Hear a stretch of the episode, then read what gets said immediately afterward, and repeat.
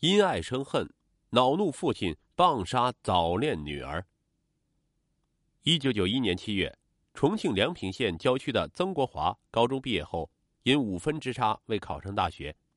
一九九三年三月，他与美丽温柔的初中同学杨玉玲牵手走进了婚姻的殿堂。一九九四年七月二十四日，杨玉玲生了一个可爱的女儿，取名为曾颖。从女儿出生那天起，曾国华就盼女成凤，将来能实现他未能实现的大学梦。由于家境清贫，为尽早筹集女儿的上学费用，铺平女儿通往大学的道路，一九九五年八月，曾国华只身前往广州打工，为女儿的未来打拼。一九九六年十月，离家多年的曾国华十分想念妻女，便请了半个月的假回家探亲。深夜十一点。当提着大包小包东西的曾国华回到家后，却看到了不该看到的一幕，这是天大的耻辱啊！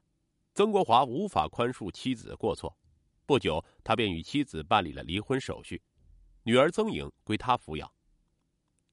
离婚后的曾国华心灰意冷，女儿成为他生命中的全部，他唯一的希望就是把女儿抚养成人，教育她不要像他妈妈那样，为了暂时离开这个伤心之地。他带上女儿前往广州打工，在打工期间，曾国华与从云南来的打工妹李美娟结了婚。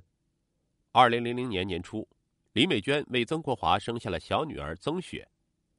转眼，曾颖已经七岁了。如果让女儿在广州上学，曾国华打工的那点收入根本交不起高额的入学费用，他只好带着曾颖和小女儿曾雪回到老家，让李美娟一个人留在广州打工挣钱。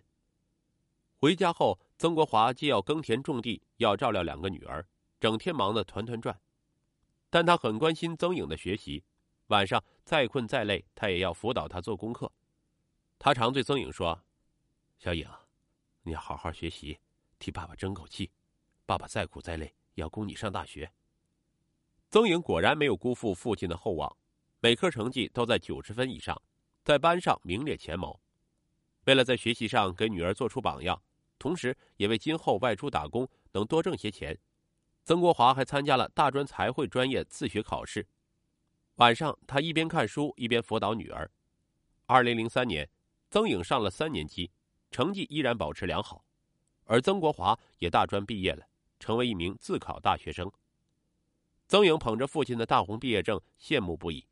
曾国华对女儿说：“你以后要拿一个比爸爸这个含金量还要高的才行啊。”曾颖自信的点了点头。转眼到了二零零六年，十二岁的曾颖已是一个楚楚动人的小姑娘了。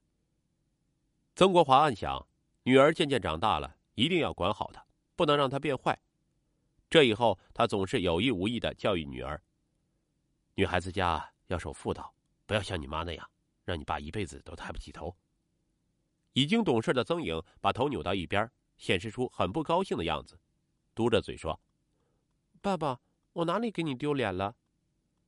随着女儿一天天长大，曾国华渐渐发现，过去心里有什么话都喜欢跟他说的女儿，很少跟他说话了。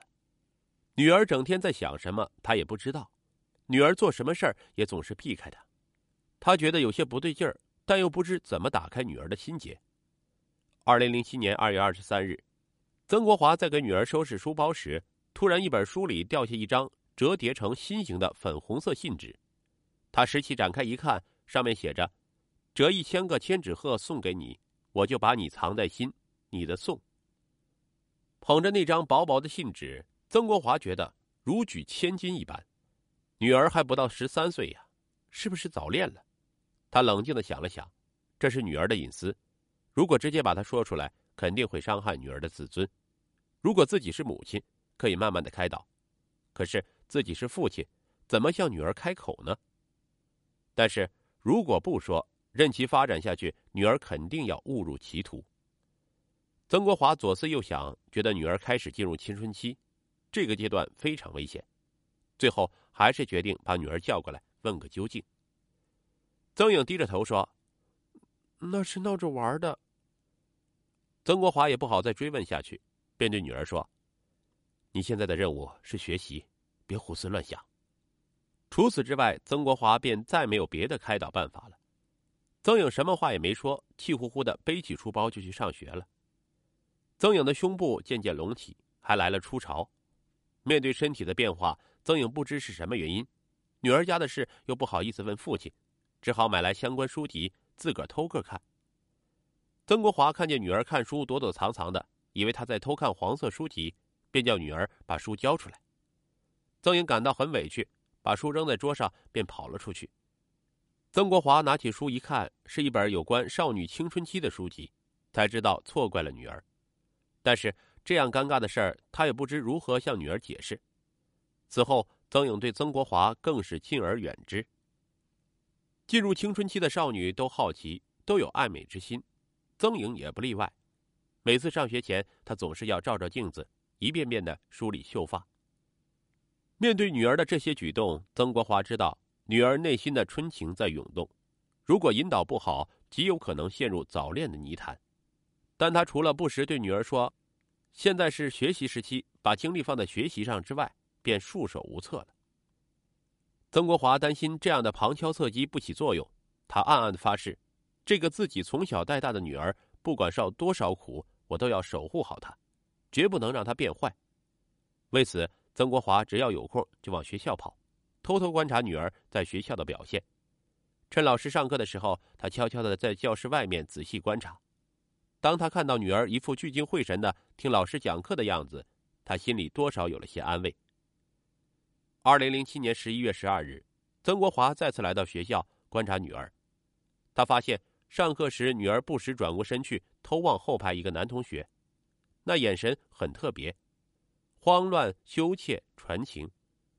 女儿是自己倾注了很多的心血哺育长大的，如果这么早就谈恋爱，女儿这辈子就彻底完了。